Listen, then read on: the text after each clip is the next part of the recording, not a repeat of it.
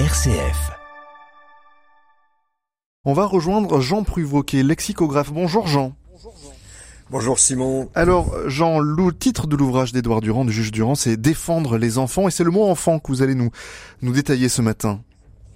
Bien oui, hein, voilà un mot qui pourrait se suffire à lui-même, mais en vérité, bien qu'on perçoive globalement de quel âge il peut s'agir, il se décline puisqu'on parlera de la petite enfance, mais aussi des grands enfants, et avant même de donner l'étymologie du mot enfant, bah, il faut rappeler que la notion d'âge de l'être humain n'est pas des plus claires dans, dans ses subdivisions. Alors Jean, vous voulez dire qu'il faut peut-être d'abord cerner à quel âge en fait on n'est plus un enfant?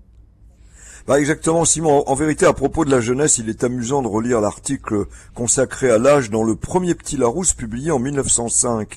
Voilà ce que j'y lis. Les physiologistes divisent la vie de l'homme en quatre âges. L'enfance jusqu'à 14 ans, l'adolescence ou jeunesse jusqu'à 25 ans, l'âge viril jusqu'à 55 ans, la vieillesse qui se termine par la décrépitude et la mort. Bon, alors merci Monsieur Larousse pour la vieillesse et la décrépitude, euh, mais on voit bien que ces concepts ont beaucoup évolué et que Personne n'ira dire aujourd'hui qu'à 56 ans, on est dans la vieillesse. Quant à l'enfant de 14 ans, pour nous, c'est déjà un peu l'adolescence. Et 25 ans n'est plus vraiment l'adolescence, mais la jeunesse. Alors il est donc difficile de fixer un âge correspondant à la fin de l'enfance. Alors tournons-nous vers l'étymologie. Le mot enfant vient en effet du latin in faris. In, c'est un préfixe négatif. Faris, c'est le verbe parler, ce qui veut donc dire qui ne parle pas. In fari, décliné à donner en latin d'où au XIe siècle le passage au mot français enfant. Et en fait, au départ, le mot latin signifie vraiment enfant en bas âge, qui effectivement ne parle pas, mais existait aussi le mot puer, qui en gros définissait euh, le jeune entre 6 et 14 ans, un mot qu'on retrouve d'ailleurs dans puéril, mais puer a été dévoré, si l'on peut dire, par le mot infantem, qui a regroupé les deux âges.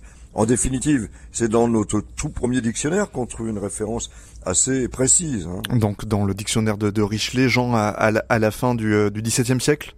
Bah exactement, Simon, en, 1680, voici ce qu'écrit Richelet pour définir l'enfant, jeune garçon ou jeune fille qui est dans l'enfance. Bon, alors évidemment, c'est pas non plus très net, mais euh, que déclare-t-il de l'enfance bien joliment? L'enfance est le premier et le plus tendre âge de la vie qui commence dès qu'on vient au monde et finit à neuf ou dix ans, mais on l'étend d'ordinaire un peu plus et tout est dit. il faut protéger l'enfance comme le fait avec foi merveilleusement euh, Monsieur le juge Édouard Durand.